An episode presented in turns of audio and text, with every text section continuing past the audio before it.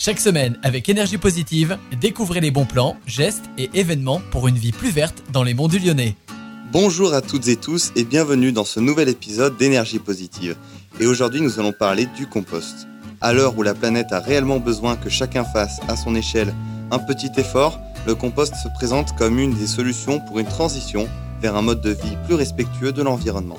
Alors, faire son propre compost, comment ça marche? Un compost permet de réduire de manière significative la quantité de déchets organiques de votre foyer. Et ça, c'est bien pour l'environnement.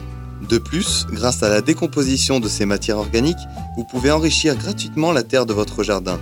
Les déchets que vous aurez pris le soin de déposer dans votre composteur seront transformés au fil du temps par des micro-organismes. Cette matière est très riche en nutriments utiles aux plantes.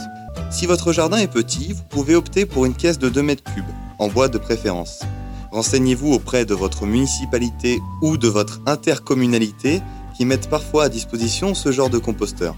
Il se prête bien pour la collecte de déchets de cuisine que l'on peut composter, voire un peu de déchets verts de jardin. Si votre jardin est plus grand, vous pouvez aussi aménager un coin dans le fond où vous déposerez tous les déchets verts et les déchets de cuisine.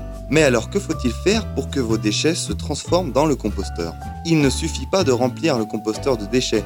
Régulièrement, il faut les retourner afin que le processus de décomposition se mette en route. Il est également important d'alterner les matières sèches et les matières plus humides.